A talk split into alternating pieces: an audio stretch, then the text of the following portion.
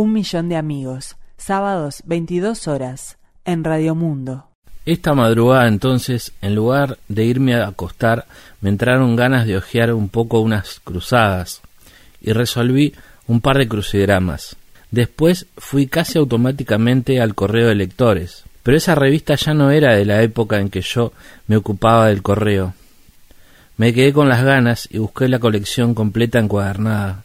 Caí en uno de los correos escritos por mí, y ahí me quedé en el loop, en el monólogo narcisista, sin poder salir. Me leí una por una todas las páginas de todos los correos de lectores escritos por mí, y después busqué otro tomo de la colección, y así hasta las siete de la mañana. Cuando salí del trance me di cuenta de que el sol ya estaba bastante alto, asomaba un poco por un costado del Palacio Salvo, y vi que había dejado encendidas todas las luces del living comedor, y me di cuenta de que había estado en pie durante horas, con la espalda retorcida, en la peor posición para leer, completamente absorbido por aquel pasado oculto que iba resurgiendo lentamente ante mis ojos. Fui recordando a cada uno de los lectores, y sobre todo lectoras, con quienes había estado dialogando, y el entorno físico donde transcurrían mis horas de trabajo. Incluso encontré una carta de un lector que al final agrega unos párrafos cifrados, un mensaje con letras cambiadas, algo así como CBJHFXFR. Y encontré mi respuesta, en la misma clave. ¿Qué dirían aquellos criptogramas? Me puse a resolverlos. Pude al rato leer lo que había escrito el lector y también mi respuesta. Todo este pasado es también un criptograma que debo descifrar. El monólogo narcisista está funcionando a otro nivel. No debo abominar de él ni rechazarlo como patología pura, porque ahí hay muchas pistas para encontrar el camino del retorno, y no debo olvidar que donde no hay narcisismo no hay arte posible ni artista.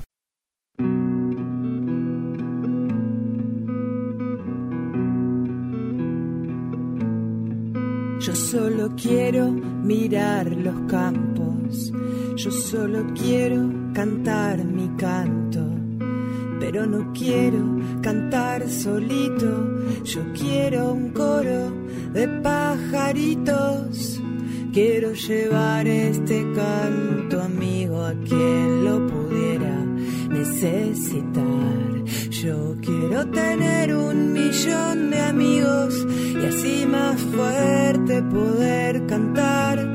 Yo quiero tener un millón de amigos y así más fuerte poder cantar. Yo quiero tener un millón de amigos y así más fuerte poder cantar. Yo quiero tener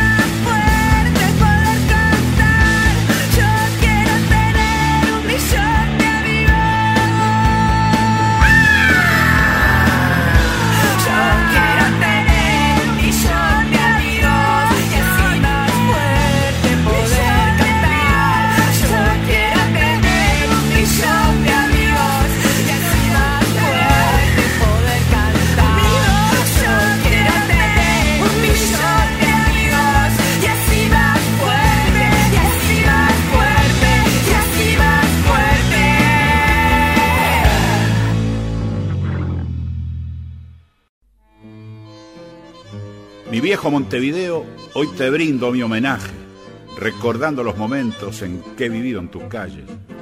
Cuando no eras tan grande, cuando existían las vías por donde circulaban aquellos lerdos tranvías. Y que solo nombraré de todos al más grande, la E, que iba a la barra cuando existía la banda, que tocaba y tocaba siempre el mismo repertorio y que su director dirigía desde el podio. Allá, en Santiago Vázquez, que parecía tan lejos que para hacer ese viaje nos llevábamos refuerzos. Época de botija cuando andaba en el tren, luciendo con orgullo porque tenía un carné. Que le decían abono, valía 6.26. Yo bajaba y subía sin saber el porqué. Y así fui descubriendo tus barrios, tus costumbres, con ojos asombrados recorriendo la urbe los corsos oficiales de Colón Opositos, donde habían serpentinas, pomos y papelitos, bailes inolvidables de la Quinta Galicia, del Harvard o del Coven, que hicieron mis delicias, y de aquellas orquestas, algunas nombraré, a Washington Oreiro, a Raciati, a Nolé, al Combo Camagüey, a Darelli, a Raúl Noda, a Pedrito Ferreira y a Miguel Villasboas. Nombres que todavía están en mi recuerdo, como el de Julio Alasio y el de Blanca Burgueña. Época que la radio en su fonoplatea nos llenaba de artistas y también de comedias. Locutores famosos, don Washington Veló, junto a Américo Torres y don Julio Cabot, Alfredo Citarrosa en El Espectador, épocas en que Alfredo aún no era cantor. Muchos ya te han cantado, Gagliardi fue uno de ellos, versos que emocionaron, pero que aquí no vivieron. Fue un gentil homenaje que mucho agradecemos de ese querido hermano, recitador porteño. Lo mío no es homenaje, son vivencias nomás, porque Montevideo ha sido mi ciudad. Por eso es que te quiero con todo el corazón, mi tacita de plata, mi querido rincón. Un millón de amigos.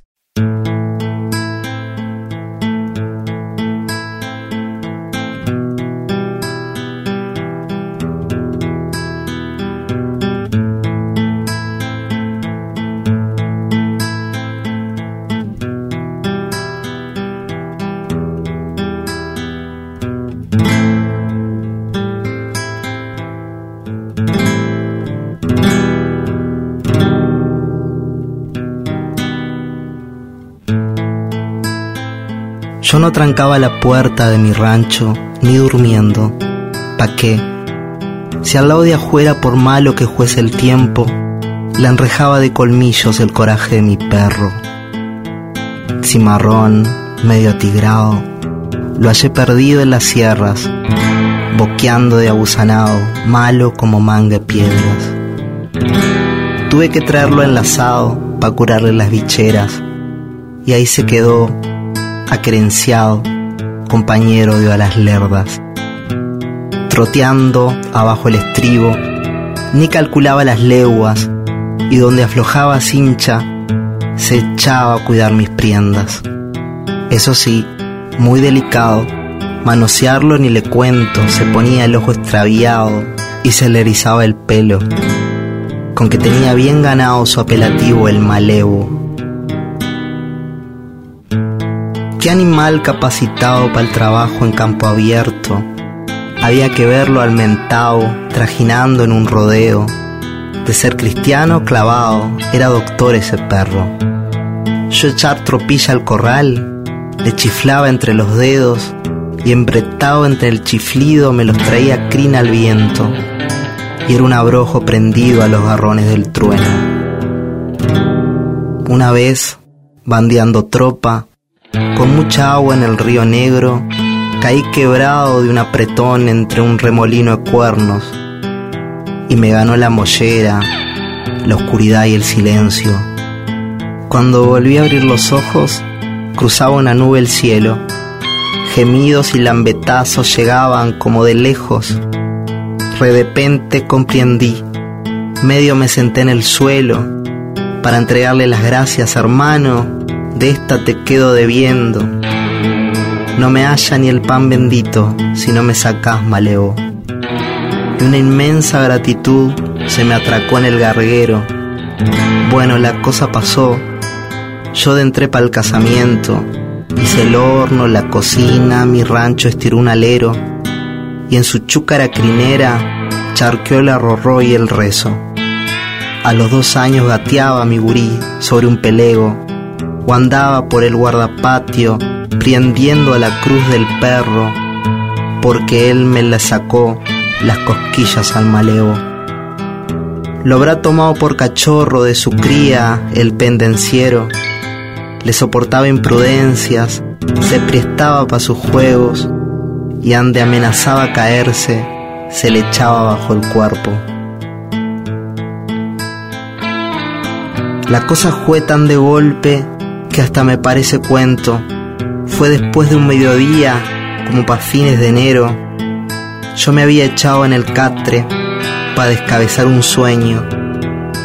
La patrona trajinaba proseando con el borrego y un repente aquel grito como de terror. ¡Rosendo!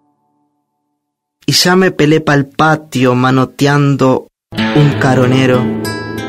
Ella estaba contra el horno, tartamudeando en silencio. Tenía el guricito alzado, tembloroso contra el pecho, y avanzando agazapado como una fiera a mi perro. Enseñaba unos colmillos como puñales. Los pelos se le habían puesto de un modo que costaba conocerlo, y en la brasa de sus ojos se habían quemado los recuerdos. De un salto me le puse enfrente, le pegué el grito ¡Malevo! Le vi soltar una baba. Está rabioso, Rosendo. No te me acerques, hermano, no te me acerques, hermano. Echa para atrás, echa para atrás. ¡Fuera, perro!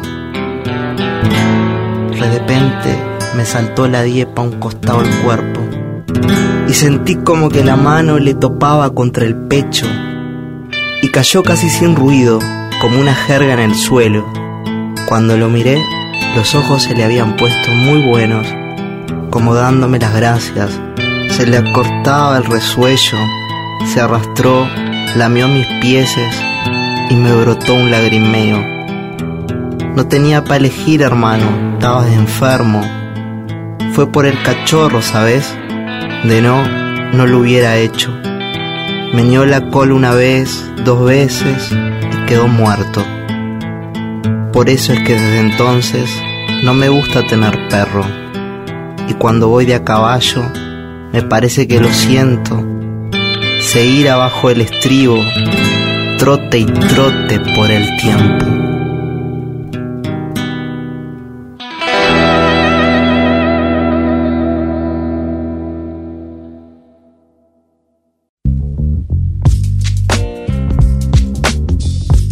Un millón de amigos. Señores de un millón de amigos, mi nombre es Adriana, soy abogada y me desempeño como profesional particular en una localidad del interior del país que prefiero no mencionar. Me considero una habitual oyente de Radio Mundo, desde la mañana con En Perspectiva hasta la noche con toda su programación. Soy amante de la literatura y la poesía. Siempre escucho con especial atención Oír con los ojos y así fue que me enteré no hace mucho de este nuevo programa, Un Millón de Amigos.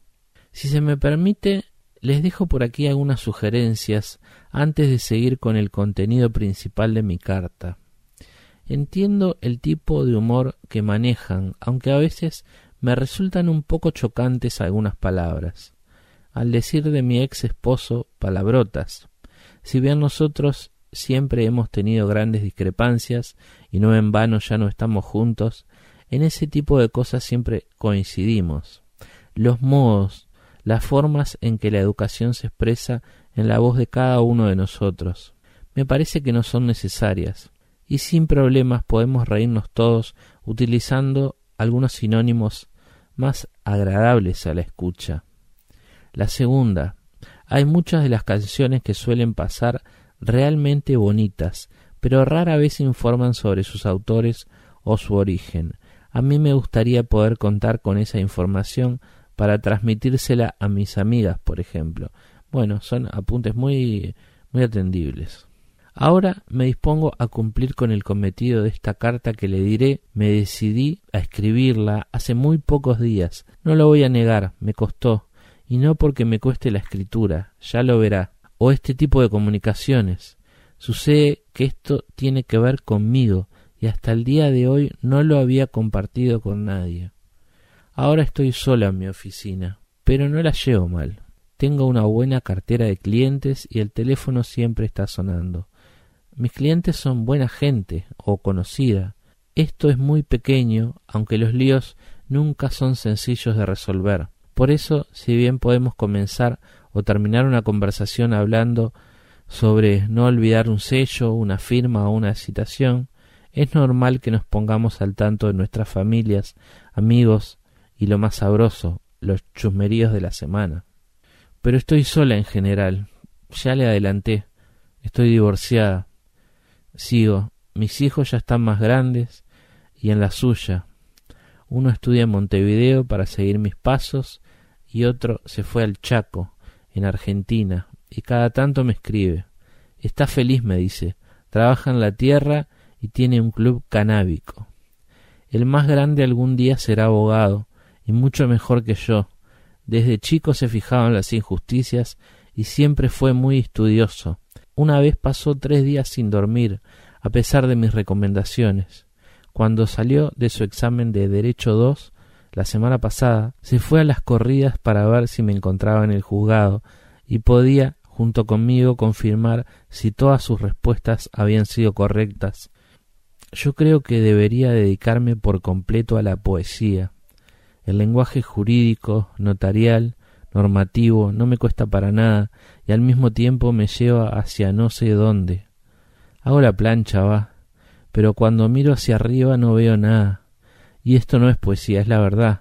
Pienso que debería sentir, de verdad, incluso sufrir hondamente por el divorcio, mis hijos, los dramas de mis clientes, que son, como usted se imaginará, de todos colores. La gente se queda sin casa o pierde millones de dólares. Se les va la vida en ese rato, y yo les creo, pero no me importa mucho. Lo que no quiere decir que no ponga lo mejor de mí para solucionar sus problemas, pero no puedo dejar de pensar, mientras leo de memoria legajos y documentos, que yo preciso sentir las cosas de otra manera, a flor de piel. Lo he visto en películas y en imágenes pegadas en las paredes de la plaza por los desaparecidos. Podría comenzar una revolución. ¿Eso sería poesía? Y aunque no lo fuera, por lo menos podría sentir algo, un buen palazo en la espalda, o mi propio grito. A veces pienso que soy invisible, o que estoy muerta en vida. Me pellizco. Cuando me llaman por teléfono debería emocionarme por algunas cosas que me cuentan. Por eso le estoy escribiendo también. Escucho su programa y le han enviado cartas tan lindas, tan sentidas, desde el dolor, desde el amor. Cualquier cosa es mejor que esto. Y no me quejo, puede parecer que sí, pero le voy a decir lo que pensaba, que tal vez conozca la forma, o alguien en particular que me pudiera ayudar con esto de la poesía. Tal vez una recomendación. A mí me gusta mucho Marosa, pero es como mirar una película de ciencia ficción. Jamás viví nada parecido a lo que cuenta. Incluso ni loca me iría al campo. No, no, no. Para mí está bien así. No sé si ya se lo dije, pero su programa está muy bien. Lo escucho hasta el final, casi siempre, y luego salimos con dos amigas. Vamos a un lugar donde se puede bailar. Sí, es al aire libre, no se preocupe. Si hace mucho frío, tomamos algo fuerte y vuelvo a casa no muy tarde, a eso de las tres, cuatro de la mañana. No precisa decírmelo, ya me voy. Le mando un gran abrazo. Adriana. Bueno, muchas gracias, Adriana. Y entonces le vamos a decir a todos los oyentes que te recomienden millón cartas arroba radiomundo.uy o en el Facebook un millón de amigos, poesía, no sé, talleres literarios o bueno, gente que quiera conectarse con contigo y que comparta ese gusto, se me, se me ocurre. Debe haber gente muy cerca, Adriana, y bueno, estamos nosotros aquí. ¿Nos podrías mandar una poesía, por ejemplo? Podríamos comenzar por ahí. Te escribís una poesía y nosotros la leemos aquí en vivo. Bueno, muchísimas gracias por tu carta. Un millón de amigos. Un millón de amigos. Sábados, 22 horas. En Radio Mundo. Mother Earth is pregnant for the third time, for y'all have knocked her up. I have tasted the maggots in the mind of the universe. I was not offended, for I knew I had to rise above it all or drown in my own shit.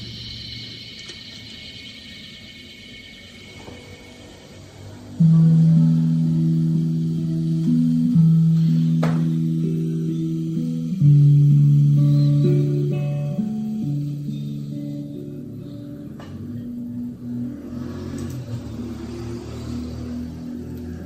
Querido y desconocido lector del futuro, te imaginé en el año 2500 más o menos. Espero que te encuentres bien. Para empezar, espero que te encuentres. Quizá no existas y esta carta nunca tenga destinatario, en cuyo caso tu bienestar sería irrelevante, pero mucho antes lo sería la carta, para que lo tengas en cuenta y no te ofendas. Es que por estos días el mundo se está terminando. Una pandemia global nos cobra respirar. Esa inconveniente necesidad, al menos hoy que todavía usamos pulmones, que son las selvas amazónicas del cuerpo humano. Espero que entiendas estas referencias. Te lo digo así porque todavía los humanos somos más o menos parte de la naturaleza, aunque yo sigo sin entender a mi gato. Tal vez ya no seas más que una conciencia y una identidad contenidas en un chip, o tal vez no y vistas orgullosamente un cuerpo y una piel humana por los que te felicito de antemano. No quiero ofenderte. Te decía, una pandemia, o como se le llama ahora, la pandemia, apuró estos sentimientos pavorosos. Además, los bosques arden, los polos se derriten, hay inundaciones cada vez más profundas y huracanes cada vez más huracanados. A veces te llaman de un call center para venderte algo. Hay que buscar soluciones. Lo peor es que no nos ponemos de acuerdo en nada y le tenemos miedo a todo. Todo puede ser mentira y no sabemos nada. La Tierra podría ser plana y las vacunas podrían dejarnos sometidos al control de perversas corporaciones, o peor aún, ya que sería inédito, dejarnos imantados, pegados a la heladera. El mundo podría estar dominado por una secta satánica de caníbales pedófilos que trafican niños como esclavos sexuales desde el sótano de una pizzería. ¿Por qué no? La gente es una mierda. La izquierda podría ser la derecha y la derecha eh, no existir. Nos quedamos sin certezas comunes, algo que la gente es una mierda. El rock ya no tiene sexo ni drogas, se los vendió al trap y al hip hop. La televisión ya no existe, los discos tampoco, el cine menos. Las películas ya no dicen bien al final, ahora van una atrás de la otra. Y esa serie de la que todo el mundo habla podría estar en Netflix o no. Conviene siempre preguntar. Un inmigrante en bicicleta con una enorme mochila cúbica a sus espaldas nos procura nuestros víveres. Por lo que sabemos, 2 más 2 podría ser 5, como en 1984, eh, la novela, no el año. En el año 1984 también el mundo se estaba terminando pero por otras razones. Hubo un famoso conflicto bélico, aunque de escasa temperatura, entre el bien y el mal. No se sabe quién ganó. Hemos tenido muchos días últimos o penúltimos y por diversas causas. Amenazas nucleares, guerras mundiales, antiguas profecías que esta vez sí, bombas atómicas, terrorismo global o la ira de Dios nos iban a eliminar. Antes anunciaba el fin del mundo un fanático religioso, andrajoso y sin techo, obsesionado y alejado de la realidad, parado en medio de la calle con un cartel. El final está cerca. Ahora lo anuncian miles por Twitter, coincidentemente fanáticos religiosos, andrajosos, sin techo, obsesionados y alejados de la realidad. No es tanto que lo anuncian, sino más bien que lo constatan y lo comentan. Eh, es en realidad muy divertido Espero que tengas el registro y lo puedas leer en tu iPhone 3145. Es un chiste, por supuesto, pero quiero creer que hay algo, quizá una sola cosa que ha avanzado en línea recta y progresiva y que conecta nuestro tiempo con el tuyo. Los modelos de iPhone o la cantidad de, locales de Kinko. El maestro Tavares en la selección o el perfeccionamiento del bar en el fútbol y su búsqueda de la justicia. No sé qué hilo se habrá ido desmadejando sin romperse todos estos años. Lo que quería decirte es eso. Son tiempos interesantes, pero mientras comentamos el presente, rememoramos y revisamos el pasado, nos olvidamos del futuro. Por eso te escribo. No quería que te sintieras ignorado ni olvidado. Tampoco quiero que te ofendas, claro. Es verdad que si te imaginamos, te vemos muerto, inexistente, a lo sumo un zombie o un animal que sobrevive, una criatura fea y perdida, de rasgadas vestiduras, asomada a los confines de la humanidad entre sus pedazos rotos, un lobo del hombre, un lobo del lobo que antes era hombre. El futuro no es más que distopía, un recóndito poeta y difuso líder religioso dijo, desencantado, que el futuro llegó hace rato, ya no había hacia dónde mirar. También Leonard Cohen vio el futuro y no quedaba nada, ni siquiera drogas duras ni sexo anal. No quiero robarte más tiempo, imagino que tendrás tus propios asuntos, incluso tu propia forma del fin del mundo, acorde a tus días, lo que me hace pensar en Sísifo, eh, Camus vio a la humanidad en el Corintio empujando la piedra, pero advirtió, debemos imaginarlo feliz. También pienso entonces en Otto Alberto, muy citado, él mismo la encarnación de un Sísifo, yendo de un programa de televisión a otro, haciendo la misma inútil tarea, que dijo, la gente quiere vivir, es decir, empujar la piedra cuesta arriba, eso es lo que quiere la gente, que por otra parte es una mierda. El otro día supe esto, desde que el mundo es mundo, el Sahara se ha alternado entre una sabana y un desierto, en un ciclo de 20.000 años que acompaña los cambios en el eje de la Tierra y su efecto sobre el monzón del norte de África. Se espera que el Sahara vuelva a ser verde, lleno de herbazales, arbustos y árboles, eh, vida salvaje, pantanos y ciénagas y praderas, en más o menos 15.000 años. Será un evento digno de presenciar. Te dejo la tarea entonces si no es demasiada molestia, de recordárselo a un lector del futuro, a un lector de tu futuro. Una suerte de pasar la posta cada 500 o 1000 años quizás, hasta llegar a ese futuro, 15.000 años distante, en el que el Sahara es un bosque hermoso, reverdecido y vital, y hay alguien para verlo, siempre y cuando el mundo no se termine antes. Te mando un abrazo.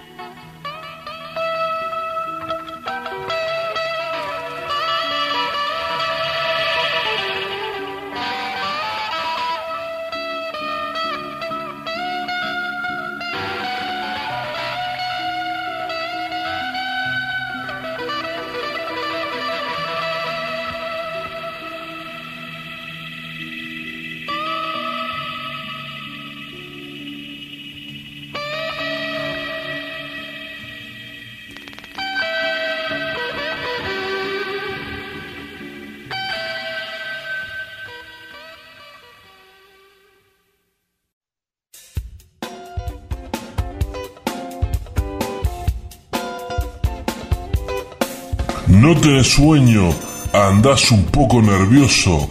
Olvídate, venite a Bar y la mejor mercadería para que disgustes las 7 horas, los 24 días de la semana.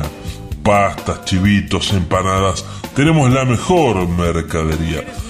Venite y date un buen papacionacio. Los viernes música en vivo de Hot Jam.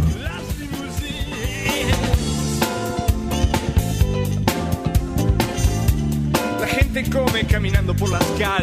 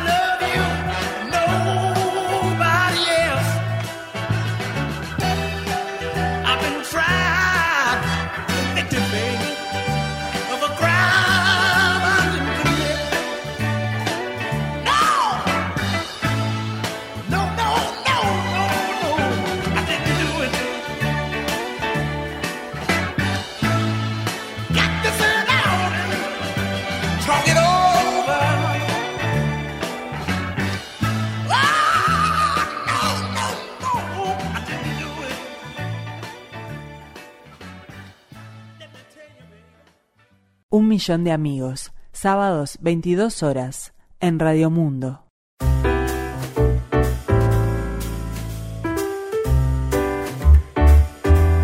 Un millón de amigos.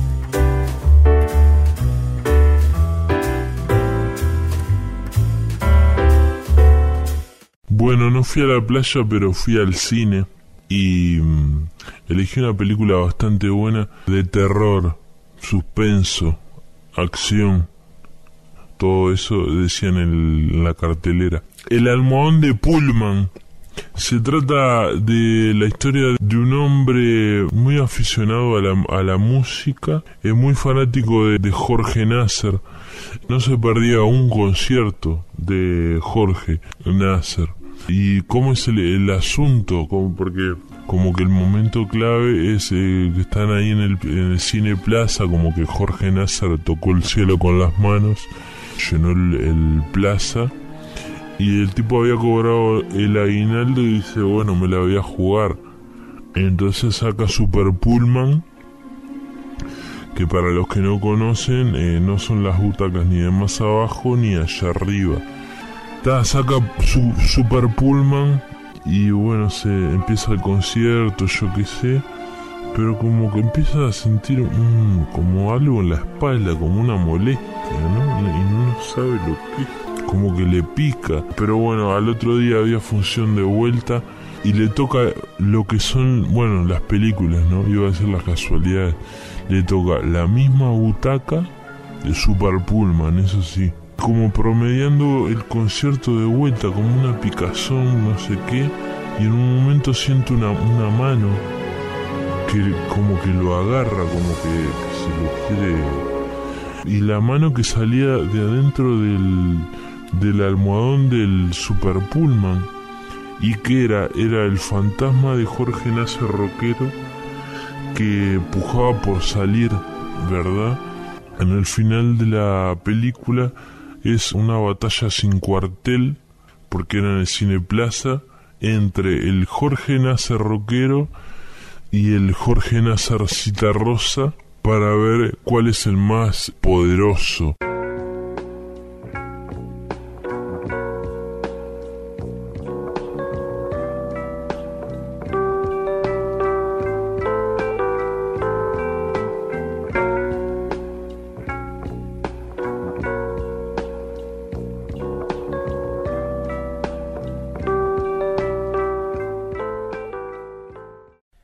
Querida Mildred, al levantarme esta mañana, lavé cuidadosamente mis botas con agua caliente y embetuné mi cara. Luego, poniéndome el chaqué con gracil facilidad y los faldones delante, bajé a desayunarme y alegremente vertí el café sobre las sardinas y puse el sombrero a cocer en el fuego. Estas actividades le darán una idea de mi estado de ánimo. Mi familia, mi familia, viéndome salir de la casa por la chimenea y llevarme la rejilla del guardafuegos bajo el brazo, pensaron que alguna cosa preocupaba a mi espíritu, y era cierto. Amiga mía, estoy comprometido. Solo lo digo ahora a mis verdaderos amigos, pero no cabe duda de ello. La pregunta que surge enseguida es ¿con quién estoy comprometido? He estudiado el problema con gran atención, y por lo que puedo ver, las mejores autoridades indican a Frances Blogg, no creo que exista ninguna duda razonable de que ella es la dama. Es mejor tener ideas claras sobre estas cuestiones secundarias. Soy demasiado feliz para escribir mucho, pero creí que quizás recordase usted mi existencia lo bastante para interesarse en el incidente. Waldo me ha ayudado tanto en esto y en todo, y estoy tan interesado en usted por amor de los dos que me siento alentado a esperar que subsista nuestra amistad. Si alguna vez he cometido alguna descortesía o necedad, fue por inadvertencia. Siempre deseé complacerla.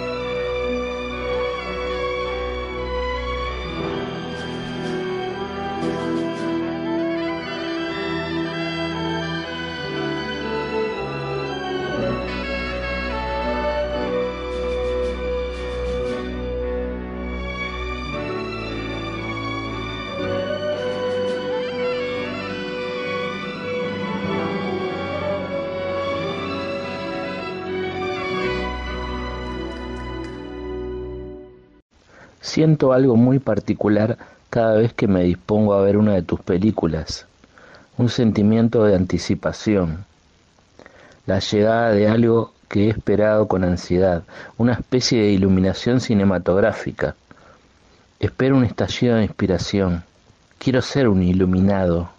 Necesito que me revelen las consecuencias secretas del corte de una escena a otra. Necesito entender cómo la crudeza de las posiciones de cámara o el granulado del material inciden en la ecuación emocional de tus films. Quiero aprender de actuación a partir de los personajes, saber sobre la atmósfera y la luz de determinados escenarios. Estoy listo, preparado para absorber la verdad a 24 cuadros por segundo. Pero lo que ocurre es que empieza la película y la película me mete adentro. Y de golpe estoy perdido en la oscuridad, solo, y los seres humanos ahora viven en ese mundo dentro de la pantalla y también ellos parecen perdidos y solos. Los miro, observo cada detalle de sus movimientos, escucho con atención lo que dicen, los bordes gastados del tono de una voz, la malicia escondida en un fraseo. Ya no pienso en la actuación, ni en el guion, ni en la cámara. La iluminación que esperaba recibir de usted ha sido reemplazada por otra una iluminación que no invita al análisis, solo a la observación y a la intuición. Sus películas, John Casabetes, son sobre el amor, la confianza y la desconfianza, sobre la soledad, el gozo, la tristeza, el éxtasis y la estupidez. Son sobre la inquietud, la ebriedad, la resistencia y la lujuria, sobre el humor, la terquedad, la falta de comunicación y el miedo, pero básicamente son sobre el amor, y uno se ve arrastrado a un lugar mucho más profundo que el que puede mostrar cualquier estudio sobre la forma narrativa. Lo que sus films iluminan y terminan revelando es que una cosa es el celuloide y otra son la belleza, la extrañeza y la complejidad de la experiencia humana. Yo en Casabetes me saco el sombrero y me lo pongo sobre el corazón.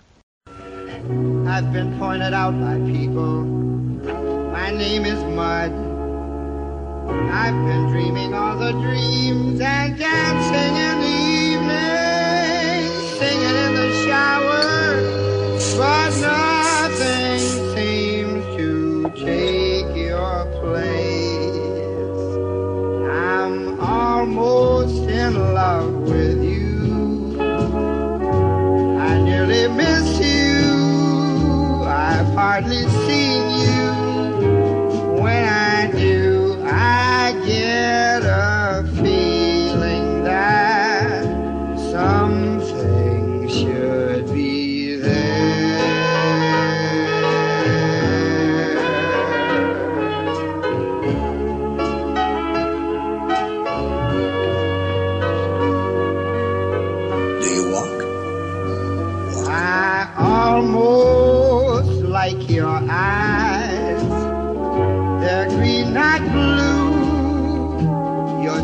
could thrill me.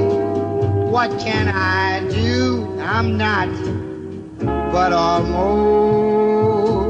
in love with you.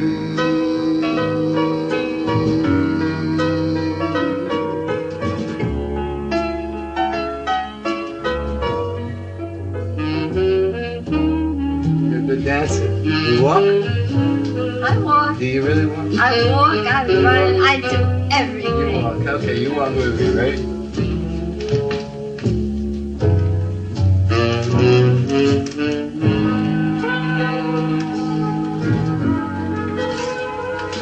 You dance by yourself. Let me see your stuff. Come on, let me see it.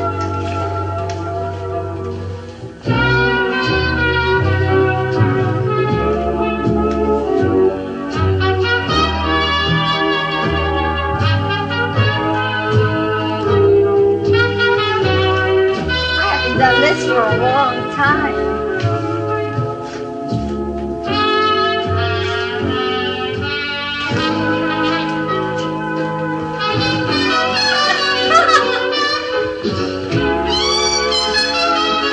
Let's sit down like ladies and gentlemen. Come on. Just sit down here like ladies and uh, gentlemen. Hold on now. Hold on. Sit. Let me seat you. tired. Oh, excuse me. I'm sorry.